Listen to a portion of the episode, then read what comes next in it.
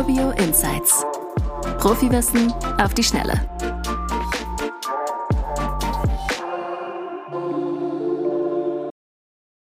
Welche Rolle spielt eigentlich das Eigenkapital bei der Finanzierung von Gewerbeimmobilien?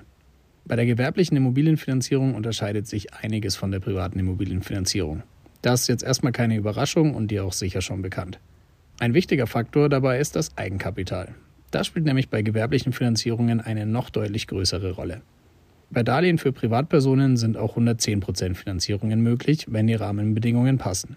Das heißt, die Bank finanziert nicht nur den Kaufpreis, sondern auch die anfallenden Kaufnebenkosten.